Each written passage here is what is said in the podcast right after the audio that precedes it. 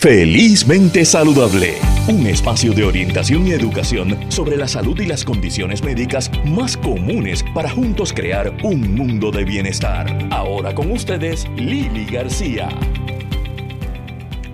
Muy buenos días y bienvenidos y bienvenidas a Felizmente Saludable, nuestro primer programa del mes de septiembre, este sábado 2 eh, como que agosto fue bien largo, ¿verdad? Eh, todo el mundo coincide, no sé si es que dicen que Mercurio está retrógrado, así que las cosas pues como han, sido un poco intensas. Eh, me dio COVID hace unas dos semanas, eh, es la segunda vez que me da COVID, la primera vez fue en diciembre pasado, o sea que fui sobreviviente por casi tres años de pandemia. pero fue como un catarrito, no me dieron síntomas, completamente, prácticamente asintomático. En esta ocasión, gente, es otra cosa. Así que no se dejen llevar por aquellos que dicen que no, si ya te dio, pues no te va a volver a dar. Sí te puede dar de nuevo y me dio fuerte. Me tumbó como por cuatro o cinco días. Eh, fiebre, todavía tengo la garganta un poquito afectada. Pero estamos en pie eh, y estamos muy bien. Así es que ya por lo menos tengo por lo menos cuatro meses de inmunidad natural. Así que hasta después de las navidades eh, me siento libre. Eh, tenemos un programa excepcional hoy. Tenemos con nosotros el tema que ha estado, ¿verdad?, en la mirilla pública durante las últimas semanas, y es el de la pedofilia a raíz del caso del hombre que abusó y eh, embarazó a su hija. Vamos a estar hablando acerca de qué es la pedofilia con la doctora Silma Quiñones. Vamos a estar hablando de la importancia de las señales que pueden indicar que tu niño o niña eh, tiene un problema de salud visual que tal vez están confundiendo con un problema eh, de aprendizaje que a veces ocurre. Vamos a estar hablando sobre el Día Internacional de la Paz que se conmemora este 21 de septiembre y cómo la mediación, otro tema que está en boga en Puerto Rico en esta pasada semana por el trágico incidente en el Tribunal de Caguas, eh, cómo la mediación puede traer paz a nuestras vidas. Y vamos a comenzar conociendo un poco más sobre lo que es la terapia, perdón, ocupacional. ¿Y cuál es el rol de la terapia ocupacional en la rehabilitación dentro de la salud mental? Tenemos con nosotros a la terapista ocupacional licenciada a Mariangi Garay. Mariangi, ¿estás con nosotros? Sí, buenos días. Buenos días, Mariangi. Gracias por estar con nosotros aquí en Felizmente Saludable. Quería que comenzáramos porque sé, hemos conversado en, conversado en otras ocasiones y sé que en un momento me has dicho que la gente confunde a veces lo que es terapia física con terapia ocupacional y no tiene claro lo que es este concepto. Sí, eso, eso es así. ¿Qué, qué es la terapia ocupacional?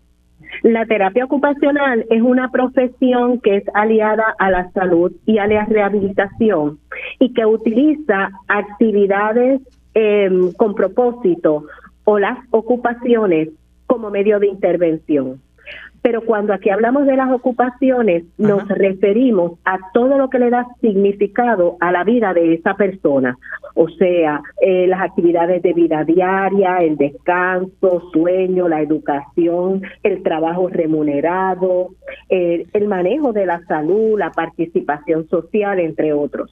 Ok, o sea que no es, aunque incide, ¿verdad?, en la parte física del paciente, no es una terapia física, es una terapia donde las actividades que ese paciente realiza eh, se integran como parte de su proceso de sanación.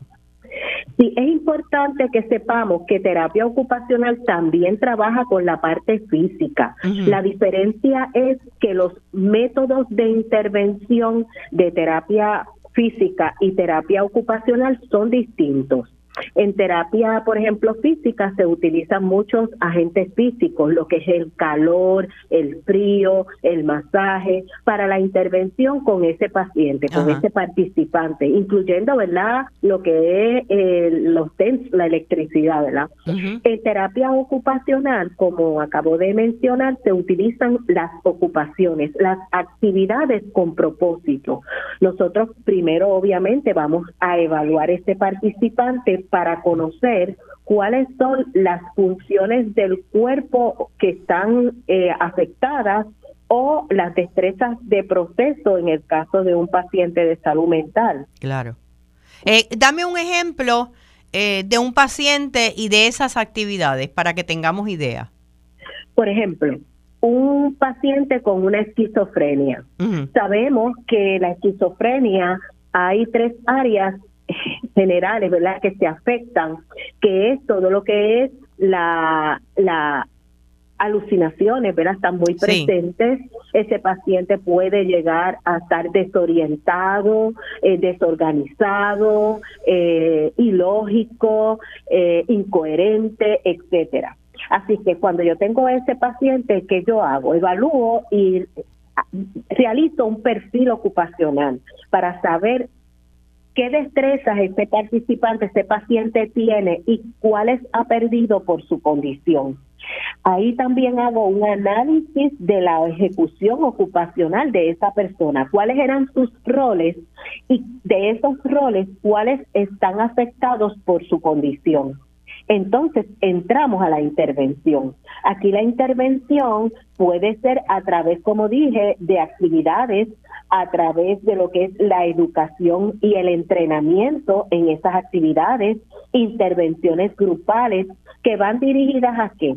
A orientar a ese participante en tiempo, lugar, persona, situación, que ese paciente pueda tener un juicio, pueda llegar a tomar decisiones, resolver problemas, que ese periodo de atención, memoria, concentración eh, lo pueda mejorar. Eh, ese pensamiento, el contenido del pensamiento, que en muchas ocasiones es ilógico, que pueda, ¿verdad?, regresar a la normalidad.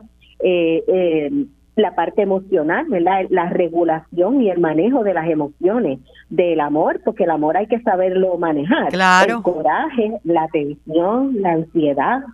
Eh, eh, en este caso estamos hablando de que la terapia ocupacional es complementaria al tratamiento médico, obviamente, eh, si son medicamentos, ¿verdad? Terapia que está recibiendo el paciente, ¿no? Sí, eso es así. De hecho, en muchas ocasiones los psiquiatras nos refieren los participantes, los pacientes, para determinar si ese, si esa dosis de medicación es la adecuada. ¿Por qué? Porque ellos lo medican, pero el participante, el paciente se va para su casa y no lo ve en ejecución. En el departamento de terapia ocupacional, ahí es donde lo vemos en el hacer Así es que de esa manera yo puedo determinar si ese paciente está todavía muy dormido o está muy ansioso o el medicamento tiene un efecto secundario que lo hace tener mucho tremor y entonces él no puede ser funcional. Si es que, por ejemplo, es un estudiante y tiene que escribir, el tremor no lo deja. Eh, y así por el estilo. Y sí, esto es complementario, ¿verdad? Un paciente con unos niveles altos de agresividad o con unas ideas suicidas o homicidas al presente debe estar medicado, ¿verdad? Para protegerlo a él y proteger a los demás. A los demás. Aparte, mencionaste la esquizofrenia. Eh, ¿qué, otros, ¿Qué otras áreas de la salud mental eh, podrían beneficiarse, ¿verdad, de la terapia ocupacional? Todos los diagnósticos que están contenidos en el DSM-5, que es el manual, ¿verdad?, de estadísticas de, y diagnósticos de salud mental. O sea, nosotros trabajamos con toda la población de salud mental, desde niños hasta adultos mayores. Y, bien, y en el caso de las condiciones, estamos hablando, eh, pues, qué sé yo, trastorno obsesivo-compulsivo, eh, bipolar. Eso es así. Eh, ansiedad, eh, todos los diagnósticos, depresión. Okay. En el caso de la depresión, que es algo que es algo tan prevalente, especialmente en estos momentos, eh, y estamos yendo desde niños, adolescentes, tristemente, hasta adultos.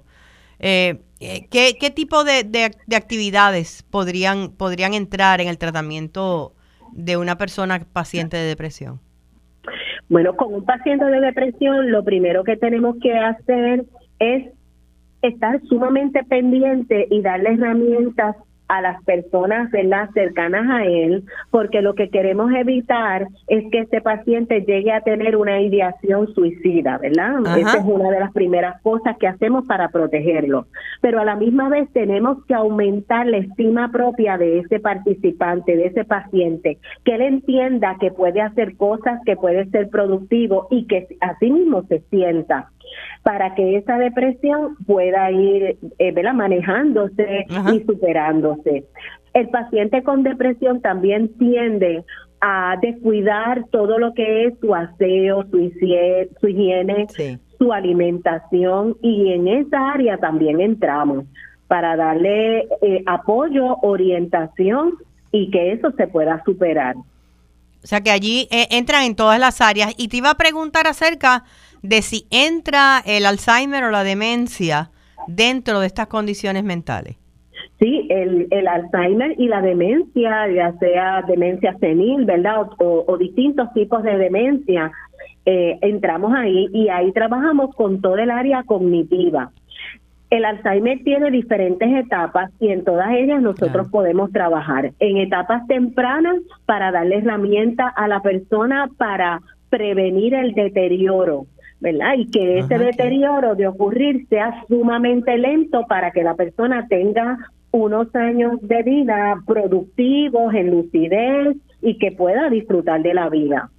De esa manera también trabajamos con la familia, ¿verdad? Con el cuidador en orientaciones y demás. Te lo pregunto porque muchas veces eh, para personas que tienen Alzheimer o demencia, la familia piensa, pues, ¿para qué una terapia ocupacional si de todas maneras se le va a olvidar cuando vuelva la terapista, pues, lo que, lo que ya ha aprendido? Eh, ¿Tienen razón?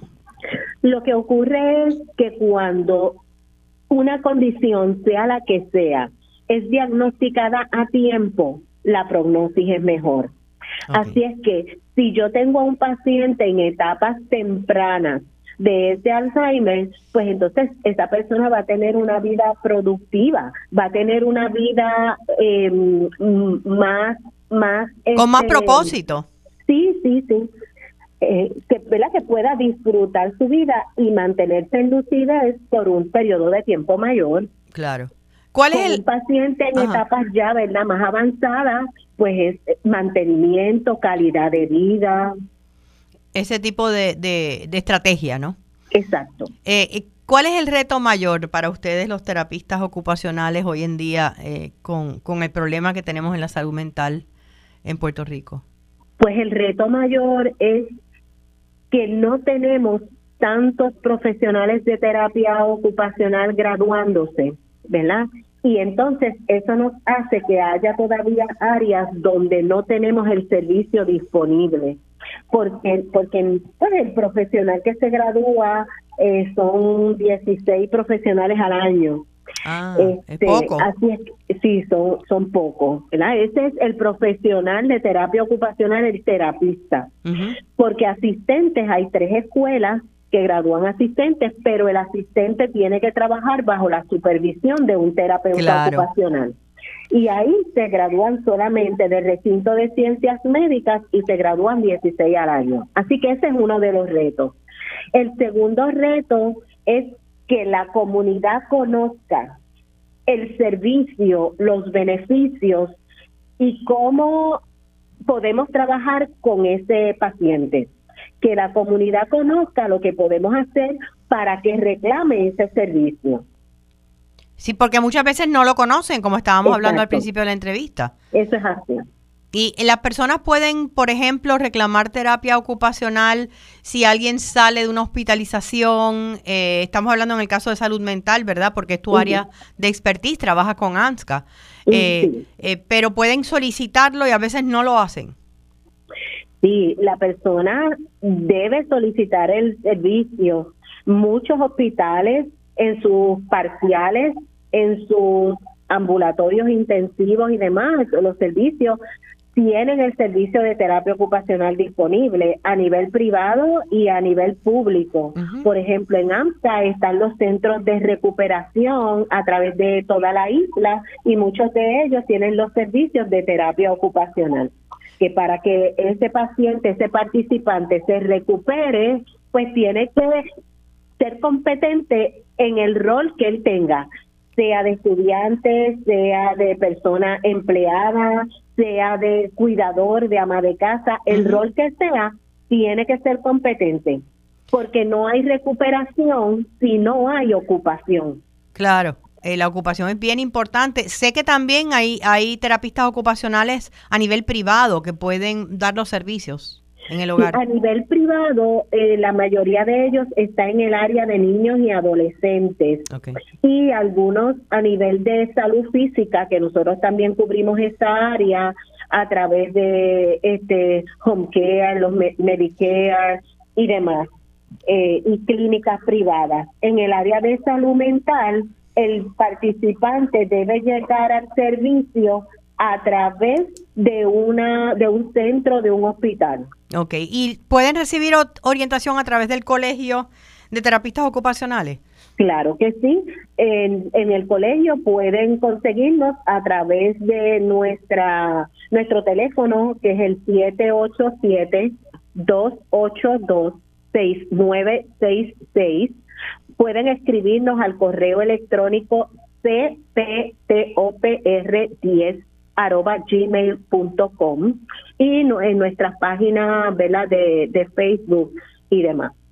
Colegio de Terapistas Ocupacionales. Muchísimas gracias a Mariangi Garay, mucho éxito en tu trabajo y ojalá podamos eh, eh, ayudar a que, a que se inspiren eh, estudiantes a estudiar eh, terapia ocupacional porque es una profesión de grandes retos, pero de grandes logros también que pueden obtener en el proceso y, especialmente para los pacientes.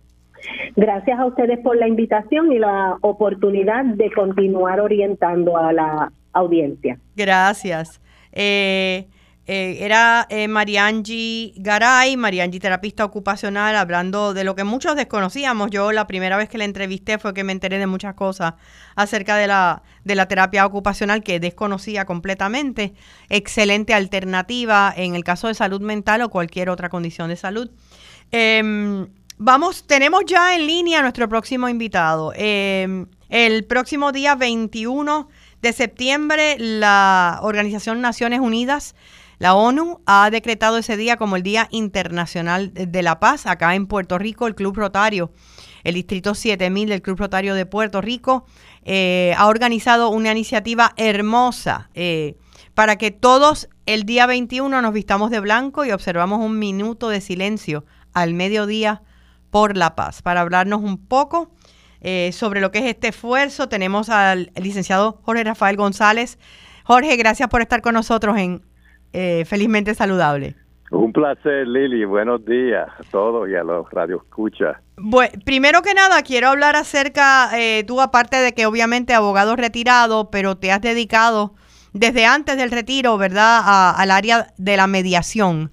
Eh, y quiero hablar primero acerca de este día 21 de septiembre y después hablar un poquito de la mediación porque ha estado, como sabes, en boga esta semana a raíz del trágico incidente que se dio en el Tribunal de Caguas donde se ha hablado eh, intensamente acerca de cómo un proceso de mediación pudo haber evitado esos asesinatos. Pero vamos a hablar un poquito de la paz primero.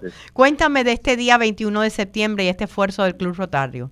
Pues tuvimos una mesa el año pasado del Instituto Nueva Escuela, que, que es la institución que ha desarrollado las escuelas Montessori, las escuelas públicas, ¿verdad? Ana María García eh, y entonces de esa reunión, uno de los institutos de Nueva Escuela, pues subió que tenían este programa, esta idea, que no la habían implementado porque pues la pandemia de, vestir de blanco. Pues todo lo que estamos ahí, eh, había representantes de Boys and Girls Club, de San Juan Rotary, de la Fundación Tribunal Supremo, pues encontró, encontramos la idea tremenda. Entonces, pues era muy cerca al 21 de septiembre del, de 2022, así que vamos a implementarlo para el 23. Así que ahí que surge la idea eh, y ya yo estaba desarrollando dentro de los Rotarios de San Juan, del Club de San Juan, donde yo pertenezco, ya había desarrollado este tema de atender la violencia en todas sus manifestaciones. Cuando digo todas las manifestaciones, pues estamos hablando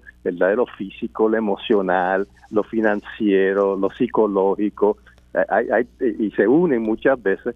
Así que todas las manifestaciones de la violencia y en todas las etapas de la vida, porque de, muchos de los de los niños que después terminan en estas en estos problemas bien serios de las matanzas en las escuelas, etcétera, pues salen de, del vientre. Son víctimas muchas veces de bullying y de violencia desde niños.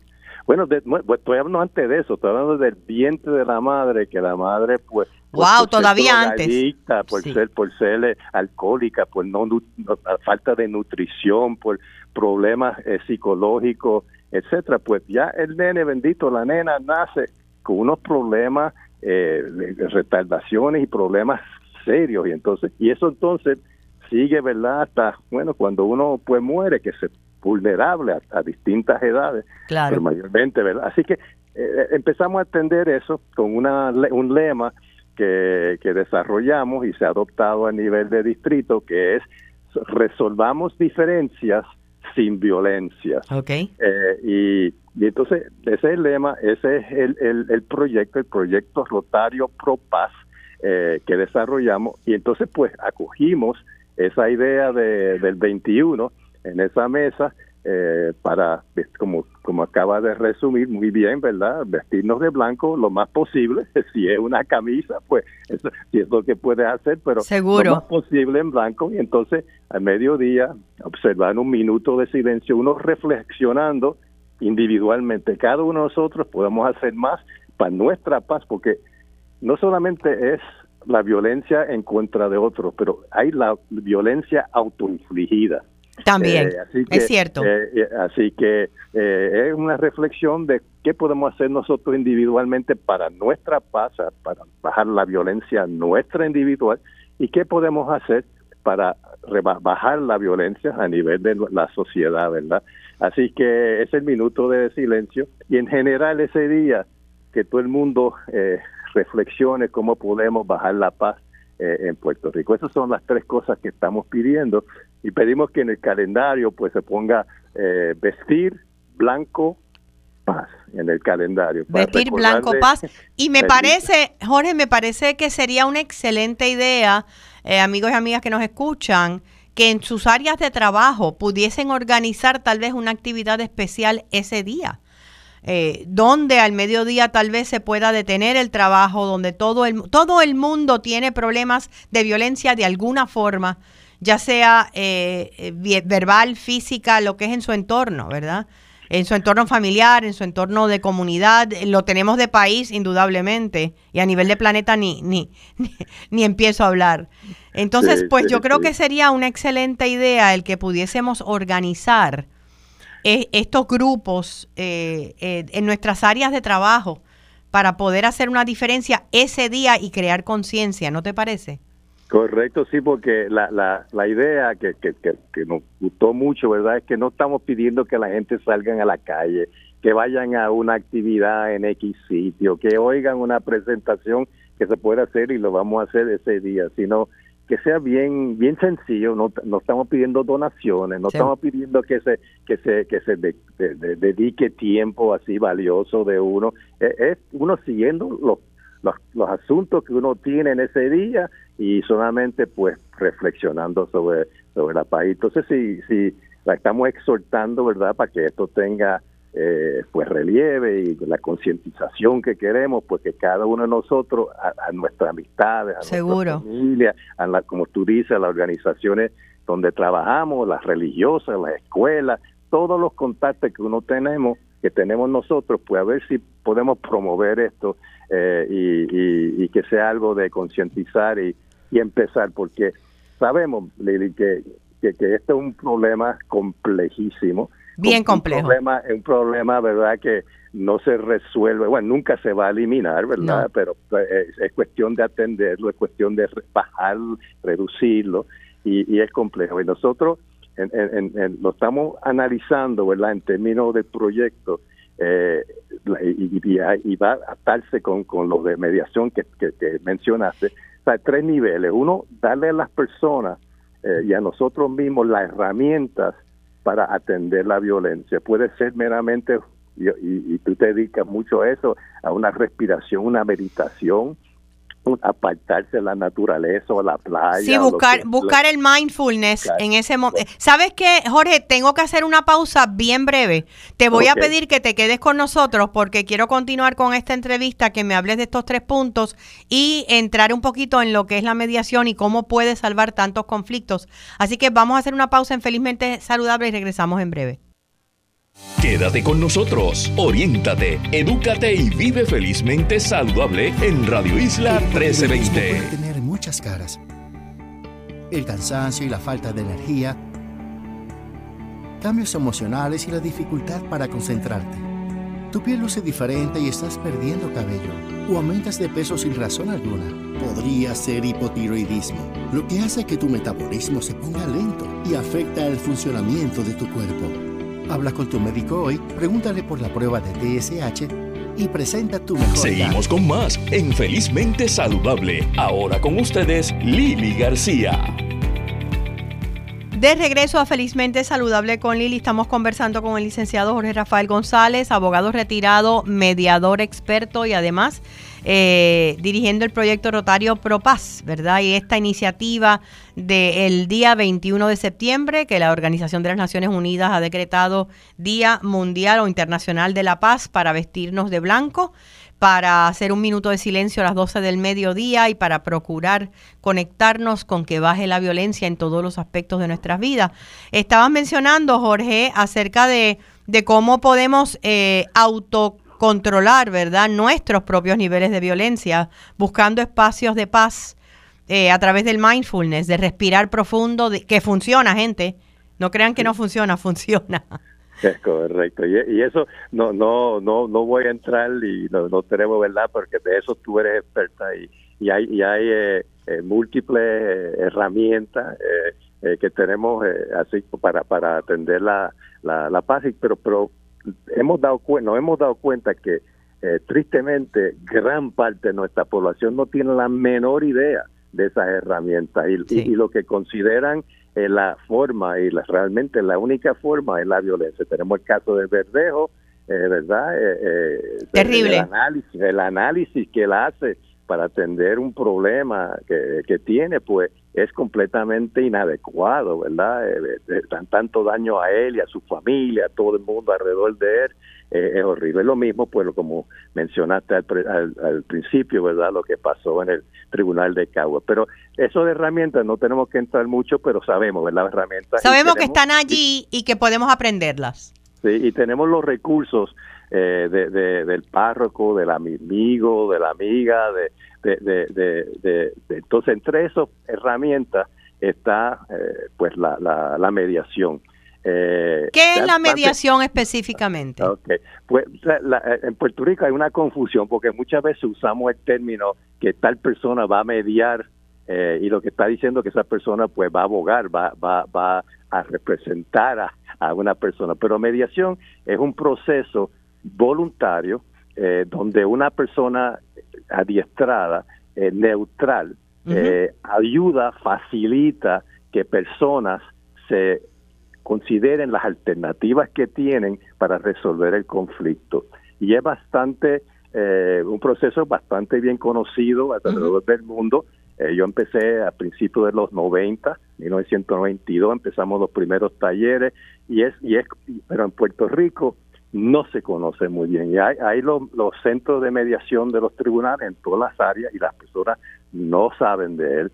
Eh, aún los abogados, aún los tribunales, eh, en términos realmente recurrir a este método, eh, parte por falta de conocimiento, gran parte por falta de conocimiento y parte por una, vamos a decir, una cultura tristemente, Lili, que tenemos eh, que, que como que muchas veces preferimos pues, empezar con, con, con, la parte, ¿verdad? Eh, la parte combativa, la parte conflictiva. conflictiva. Eh, yo, o sea, nosotros tenemos en Puerto Rico el dicho que más vale un, un mal arreglo que un buen pleito.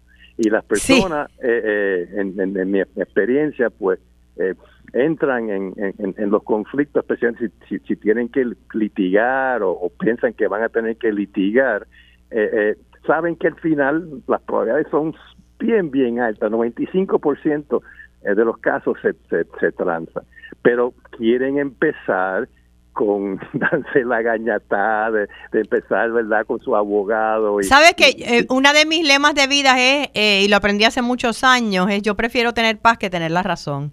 Eh, en el, la vida es un, yo siempre digo que la vida es una negociación, una mediación constante desde que salimos a la carretera por un carril. y, y, no nos damos cuenta de cómo el coraje nos mueve y no nos permite llegar a estas negociaciones en paz. Eh, tú como, como, ¿verdad? Eh, eh, como mediador ya de muchos años, ¿cuáles son las características que podrían ayudar a que, a que un conflicto logre mediarse sin llegar a una violencia o a los tribunales? bueno, entre las cosas que logra la mediación, ¿verdad? Porque el mediador pues, que se ha entrenado para, para buscar esas esas formas de que las personas pues lleguen a un acuerdo. A veces, por ejemplo, en las mediaciones, tenemos personas que no pueden hablar entre sí, no pueden hablar entre sí. Entonces el mediador va de, de una de reunirse con X y, después reunirse con Y y X y para atrás y para adelante, eh, eh, sin ellos nunca realmente eh, confrontarse, ¿verdad? Y eso eso es unos métodos. Eh, el, el método es bien confidencial, el método es completamente voluntario, no solamente entrar en el proceso, sino poder uno salirse del proceso. El, mediador no puede forzar que eso siga, eso es completamente eh, a la voluntad de, las partes. de las partes. De la parte. Entonces, obviamente, eh, al final también el, mediador no impone eh, lo que son las soluciones al conflicto, sino ayuda, facilita para que se llegue a y no puede forzar. No es como el próximo paso eh, es bien similar al litigio entre un juez, es arbitraje. El árbitro, después que uno le plantee su, su punto de vista, es igual que el juez, toma una decisión y uno se tiene que acatar. ah, yo me, yo me preguntaba cuál era la diferencia entre el arbitraje y la mediación. Y es, y es, que el, el árbitro te va a dar unas directrices. Correcto. El, árbitro, podemos ponerlo bien sencillo, es, es un juez eh, privado. Y la ventaja que tienes es eh, que, es un poco más ligero, más, más rápido, ¿verdad? En términos de llegar a decisiones, se puede conseguir árbitros que son expertos en la materia donde está el conflicto eh, y, y, no es más barato, no no es más barato, pero pero tiende a, es y es privado. uno, entra, en litigio y está pues es público lo que lo que lo que está pasando es público mientras en un arbitraje eh, es es, es es confidencial y, no, no sale al público. Así que, pero el mediador, el mediador eh, tiene, tiene, tienes que ser, no puede divulgar lo que ha salido así y lo que se ha discutido en esa mediación no se puede utilizar en, en el tribunal después. Así que es para permitir eh, que, que, seamos eh, dentro de ese proceso bien abierto y, y, consideremos alternativas y, y, es, parte es parte de, saber negociar y el, el mediador pues es una persona que, que, ha tomado curso no solamente en, en, el proceso de mediación, pero también en el proceso de cómo se facilita, cómo se negocia eh, los resultados que se, si, si son buenos, pues son buenos para todas las partes. Claro, siempre, siempre como yo digo, en una mediación eh, tienes que dar algo. O sea, no todo va a estar 100% como tú lo esperabas, ni para ti ni para la otra parte. Nos encontramos en el medio, ¿no? O sea, bueno, se busca, y, y, y no solamente en el medio, porque hay, ¿verdad? Alguien que pues pues, pues está un terreno, ¿verdad? Y, que está en disputa, como en este caso de Cagua, ¿verdad? Estos, 15 metros, por lo que sea, ¿verdad? O, Qué cosa más triste, ¿verdad? Por 15 metros, dos vidas o una, una servidumbre si uno tiene un derecho de pasar por la propiedad de la otra persona. O sea, pues, pues, o sea, pues no, es cuestión de, de, de 50-50, ¿eh? es cuestión de, de, de, dónde están eh, la razón, eh, de dónde están los hechos, etcétera y, y, y también se, se, busca eh, no, no solamente partir o lo, lo, lo, lo que lo que parece el conflicto A y B, sino buscar Z, Y, y, eh, adicional, adicional. que, puede ayudar a resolver el conflicto. Entonces, pues eso es una herramienta en el primer nivel que estamos hablando que las personas deben eh, utilizar y, realmente lo utilizamos cuando nosotros vamos al, al, al, tío que, que, que, que, todo el mundo quiere, porque están peleados dos personas y ese tío pues analiza y, y, dice, pero mira, piensa Y objetivamente ayuda a encaminar la discusión.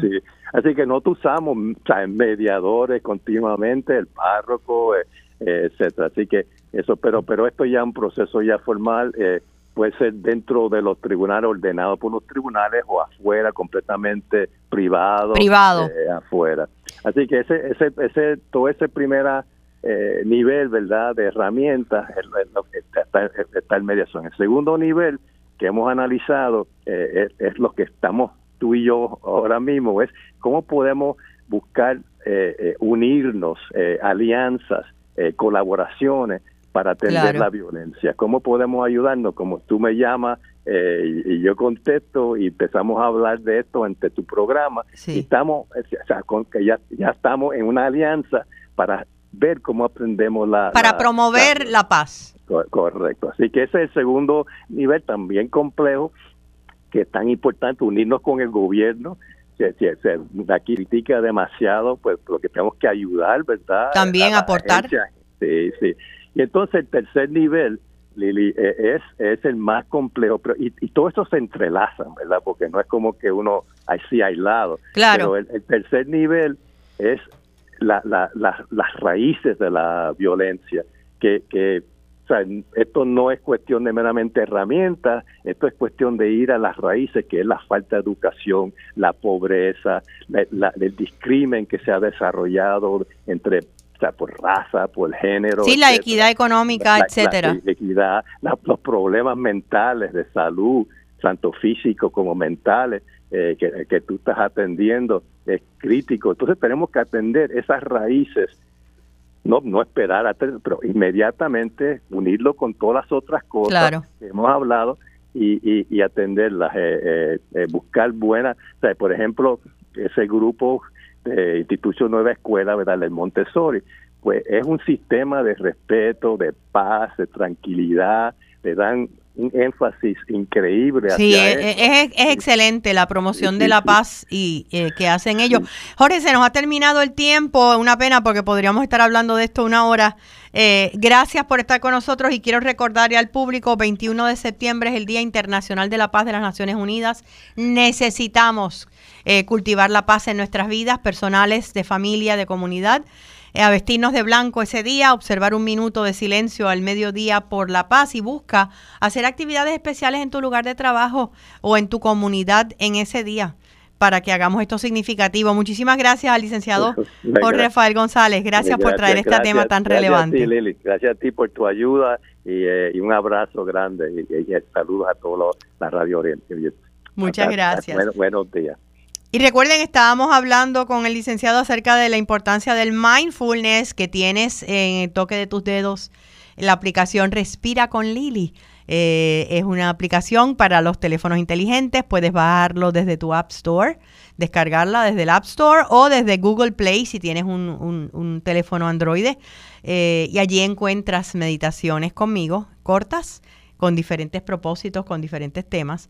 Eh, y también herramientas en mi voz, un segmento que habla, están mis columnas, muchas de ellas narradas por mí como mini podcasts. Así es que vamos a, a, este, a nuestra próxima entrevista. Eh, déjame ver, tenemos problemas consiguiendo a la persona, pero ahora mismito eh, les dejo saber. Mientras tanto, quiero decirles que he estado eh, he estado viendo eh, una serie en Netflix que es espectacular y quiero recomendárselas.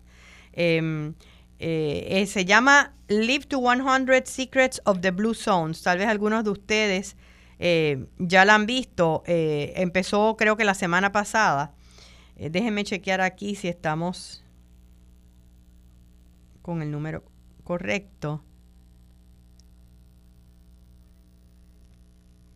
Eh, ahora, em, el, Live to 100 Secrets of the Blue Zone en Netflix es un documental espectacular acerca de estas llamadas zonas azules, que son los lugares donde se ha encontrado más en el planeta que hay personas que son centenarias. Eh, y es bien interesante porque va desde Japón hasta Italia, hasta Estados Unidos, eh, comunidades donde por alguna razón las personas están viviendo eh, hasta 100 años o más.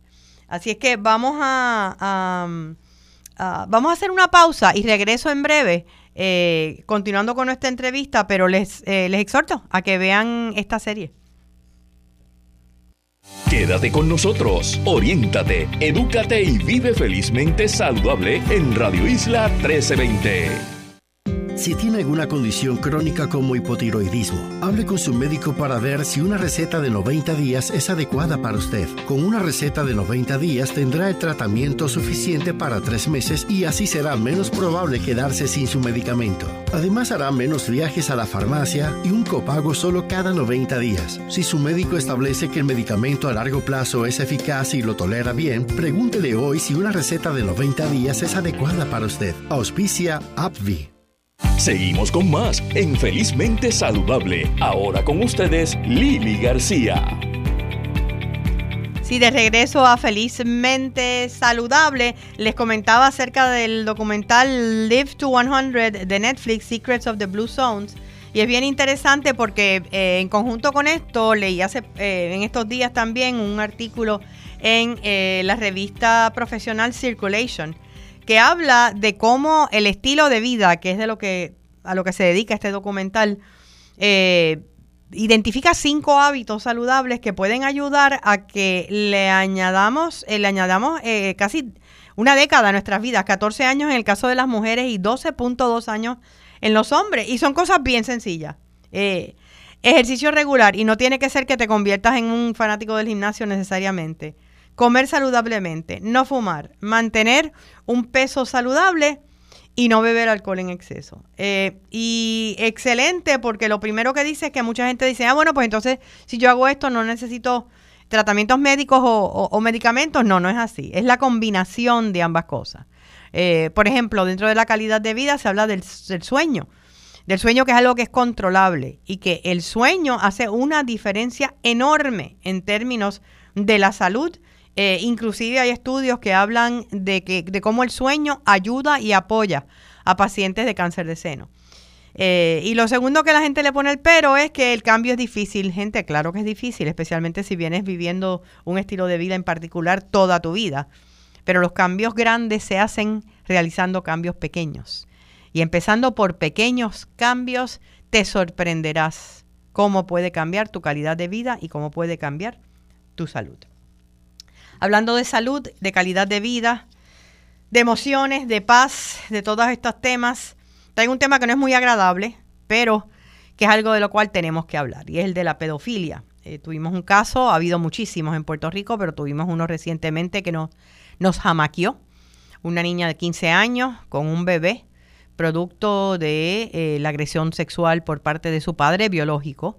Eh, y la niña vivía encerrada no salía, ya, ya había tenido su bebé y, este bebé pues producto del incesto. Em, una cosa bien terrible. Eh, tenemos con nosotros a la coordinadora del programa doctoral de psicología de la Universidad Ana G. Méndez, a la buena amiga, la querida doctora Silma Quiñones. Silma, gracias por estar con nosotros. Gracias por la invitación, Lili. Buenos días a todos. ¿Estás de acuerdo en que es un tema bien difícil? Es un tema que, que no nos gusta traerlo, pero, pero ¿qué es la pedofilia? Eh, en sí.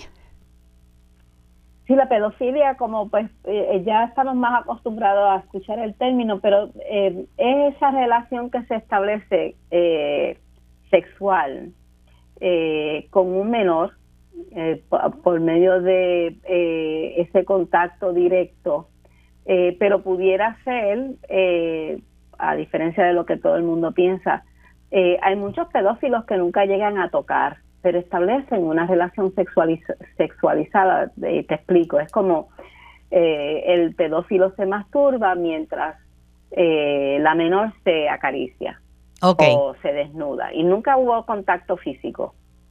Y de hecho que son muchos más de lo que uno pensaría. Hay quienes piensan que son más ese tipo de pedófilos que los que eh, llegan al contacto físico, a la penetración, a las caricias físicas, etcétera, etcétera. Y puede ser también a, nivel tecnológico. Digo, hoy en día como tenemos, ¿verdad?, el, el acceso a tanto a través de, la Internet. Sí, sí. Sí, la pedofilia no implica o no necesita para definirse que haya un contacto directo físico. Es que la excitación y el disfrute sexual se da con un menor, no con una persona adulta. Adulta. Hay, hay mucha controversia, ¿verdad?, acerca de esto, pero el pedófilo nace o se hace. Eh, porque se habla muchas veces de que, de que esta persona generalmente tiende a haber sido abusado sexualmente de niño o de niña también. Sí, y fíjate, eh, yo lo escucho con más frecuencia eso de que hay un patrón que se repite, pero lo que para mí eh, es más evidente es que hay muchas cosas que pasan en la niñez que afectan lo que se vive en la adultez. Y mucho de lo que pasa es el incesto, eh, esa relación pedófila, eh, pero también el maltrato. O sea, que, que lo que nosotros pensábamos que la niñez es eh, una etapa de la vida libre de conflictos mayores, de experiencias traumáticas, pues las estadísticas nos están diciendo que no, que la vulnerabilidad en la niñez es amplia. y el que no tiene dinga tiene mandinga. Tiene mandinga. Exactamente. Pero sí es el patrón, pero pero el asunto biológico en términos de si se hereda, ¿verdad? Si ese es un problema, pues directamente no podemos decir que es una condición que se hereda, pero sí se encuentra altos niveles de testosterona en muchos de los casos. Ok, en caso de los varones pedófilos. Exacto. Alto nivel de testosterona. qué bueno que lo trae el drive, el impulso sexual en la mujer también es determinado grandemente por la testosterona. Por la testosterona. tenemos testosterona. Eh, pero en el caso de los varones pedófilos estamos hablando de que se ha detectado un nivel alto de testosterona. Ah, ah, lo que uno lo que uno no podría entender eh, o se nos hace difícil ni siquiera pensar en cómo una persona eh, olvídate de que sea un niño, de que sea un niño y sea tu hija en este caso, o, tu hijo varón, eh, ¿qué, ¿qué pasa o qué no pasa por la mente? ¿Qué controles no hay para que una persona llegue a esto, a hacer daño a estos niños? Pues, pues mira lo que para mí es interesante en términos de lo complejo que es la situación. Desde una perspectiva psicológica, ¿por qué no satisface sus necesidades con una mujer adulta o con un hombre adulto? Seguro. Entonces, pues la relación de, de, lo que te lleva a tener esa intimidad con un adulto es más complicada que con un menor. ¿verdad? Para impresionar y que, y que enamores y seduzca a un adulto requiere pues eh, un acercamiento diferente que si tú tienes problemas para eh, relacionarte con mujeres adultas, si tú tienes problemas para distinguir traumas y relaciones y experiencias negativas con mamá, con mujeres adultas desde tu niñez, pues entonces esa, esa seducción se te intimida, se te hace más difícil. Los menores son más vulnerables, los puedes enamorar, seducir. obligar, manipular. Con, eh, los dulces, el dinero, eh, la atención especial, eres mi mi querida, mi favorita, es más fácil que eso tenga el poder de seducir y, exponer a esa menor sin, sin mucha resistencia, ¿verdad? Eh, que a una adulta. Y eso es lo mismo, por ejemplo, para lo que antes los boyeristas, los ligones. Los ligones, sí. que, que entonces, ¿por qué, ¿por qué alguien eh, se masturba observando a mujeres en, trajes de baño en la playa. Eso ya casi no se ve tanto como antes. Claro. Antes eso era un problema más serio, más frecuente. ¿Por qué? Pues porque la relación directa le, le causa demasiado problema y tiene la necesidad sexual, ¿verdad? Igual eh, la experiencia que yo recuerdo eh, ya pocas veces, es más, no, no puedo acordarme cuál fue la última vez, eh, que tú ibas en, la autopista o en la autopista, en una vía eh, eh, transitando y te detenías en un semáforo y había un hombre en el auto al lado tuyo masturbándose mientras te observaba. y, y, es una y cerca de las escuelas, en vehículos. Yo me imagino que será porque todo lo tienen ahora en el teléfono. Eso, eso pudiera ser una, una, una, consecuencia positiva de, los teléfonos, porque sí. pues hay mucho, pero pero no es igual, ¿verdad? No es en persona y en vivo. Pero pero este, este asunto, y tuve eh, la oportunidad de trabajar con, con dos o tres hombres que tenían esa, esa problemática de la urgencia. Yo vi un hombre que eh, empieza a hablarme de, de cómo él se le hace difícil controlarse y ha tenido experiencias con, con menores de la familia, ¿verdad? Y entonces cuando, cuando para mí, ve que yo no lo estoy, eh, eh ¿cómo te diría? Juzgando. que no estoy eh, juzgando y, castigando, ¿verdad? En mi interacción. Lo estás escuchando eh, nada más. Exactamente. Empieza a taparse los ojos, taparse la cara, y entonces me habla como desde niño tenía eh, experiencias sexuales con animales de la finca. Wow. Con, con, con, él decía, esto yo lo he vivido, es una cosa que yo no lo puedo controlar. Me, me arropa. Y entonces eh, el referido que se hizo eh, fue con un psiquiatra inicialmente y le bajaron el nivel de ese impulso. Entonces sí se podía. Se le bajó a nivel químico la testosterona.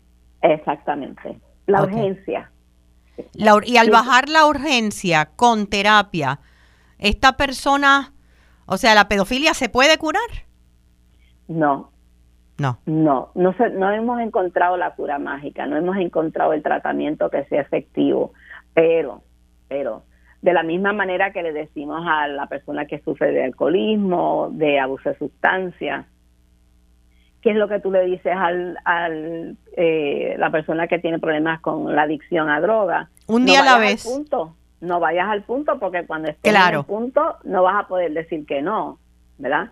Pues que se le dice a los pedófilos, no te expongas a los niños. Si tú realmente quieres evitar tener esos problemas, no te redoes de niño, trae a la gente, por favor, se me hace bien difícil tolerar la conducta de los niños. Si no quieres decir que eres pedófilo, decir, no, no puedo, porque es que me sacan, me, molestan, me, hacen la vida, eh, eh, no, no, no, no, me los acerque.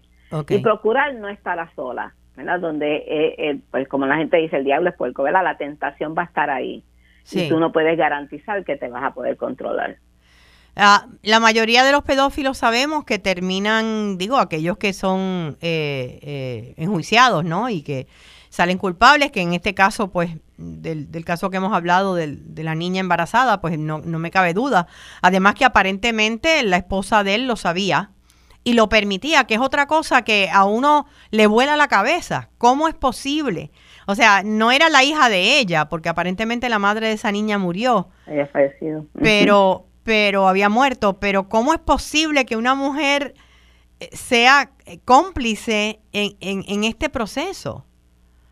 Bueno, eh, es bien duro pensar que alguien eh, pudiera consentir, ¿verdad? Y consentir es bien complicado porque muchas veces lo que vemos es un cuadro de maltrato e intimidación.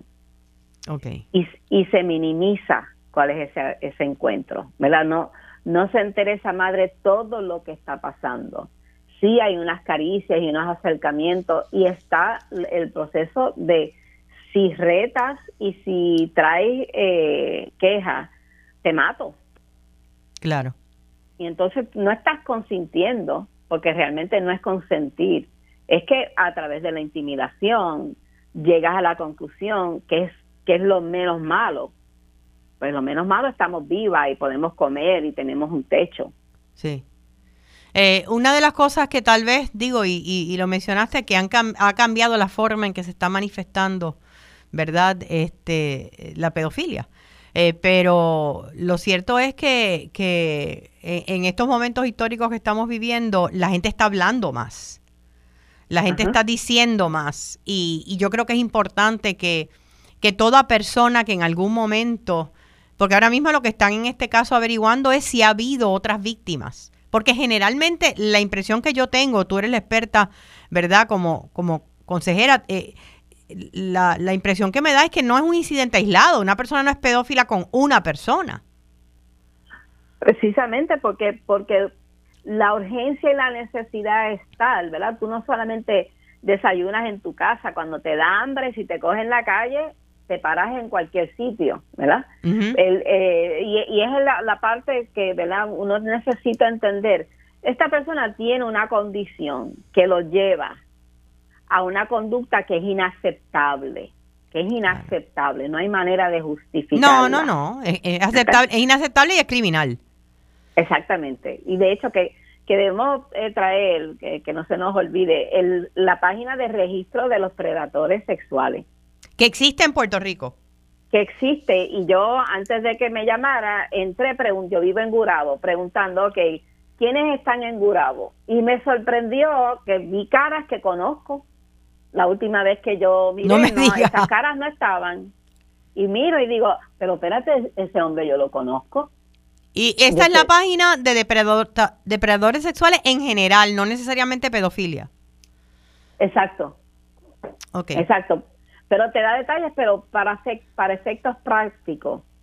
Es, mira, la fórmula es cuando surgió lo de eh, la crisis del SIDA. Piensa que todo hombre con quien tú vas a tener intimidad sexual tiene SIDA. Si tú quieres tener eh, sexo con esa persona, ¿Qué es lo primero que debes pensar? Pedirle que se pues haga la prueba. Y que use un condón. Y que use un condón. Definitivamente. Pues no vas a pedir, hace la prueba todos los días. Use el condón, protege, protégete y protégeme a mí. Claro. Prácticas sencillas que te dicen, no tenemos a ciencia cierta manera de saber si sí o no.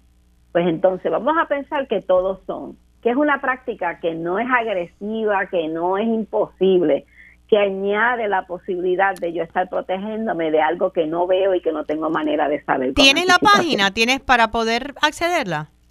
Sí, sí, la página es, es bien sencillo, es bien sencillo.